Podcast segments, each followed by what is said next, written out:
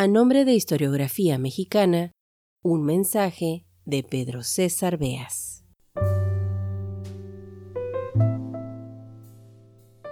Estamos de manteles largos.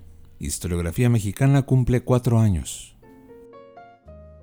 El 16 de marzo de 2018, Gabriela Gómez, Cristina Vázquez Vela y quien aquí les habla, decidimos cruzar nuestros intereses y dar vida a una asociación civil sin fines de lucro apartidista e independiente, dedicada a la divulgación de la historia de México.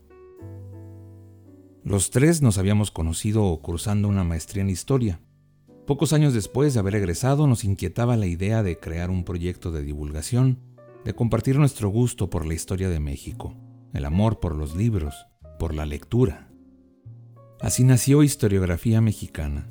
Convencidos de los beneficios de la lectura en voz alta, Estábamos interesados en tender un puente entre los lectores, los apasionados por la historia nacional, y los textos que cuentan la vida pasada de nuestro país. Entonces decidimos hacer un podcast. El primer episodio lo lanzamos en julio de 2018. Muy pronto llegaremos a los 100. El formato de los episodios del podcast Historiografía Mexicana es muy simple. Una introducción en la que se habla de libros, de personajes que consideramos fundamentales para entender el devenir de la historia nacional, y una lectura en voz alta de textos que cuentan la historia de nuestro país. Escritos que resultan indispensables para acercarnos al conocimiento del pasado de México. En la historia están las claves para entender el presente. Su lectura y divulgación, lo sabemos muy bien, se convierten en herramientas de gran valía. Nuestro catálogo de audios está disponible en la página historiografiamexicana.com y en las más importantes aplicaciones de podcast, Spotify, Apple, Amazon y muchas otras. Las temáticas que abordamos, las lecturas que hacemos en voz alta, los libros que compartimos con ustedes, son de lo más variado.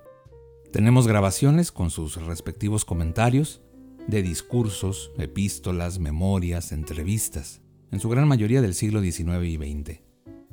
Lo mismo grabamos textos que hablan de la independencia, la reforma o la revolución, que escritos que cuentan la historia de las mujeres en México, la historia de la lucha por la libertad o la historia de la prensa y la libertad de expresión. También producimos audios en los que se analiza la función y utilidad de la historia, el oficio de historiar. En nuestro podcast hay grabaciones de todo tipo. El abanico es amplio, textos de humor y sátira, concienzudos ensayos de historiadores, diarios, epístolas amorosas o antiguas publicaciones de prensa.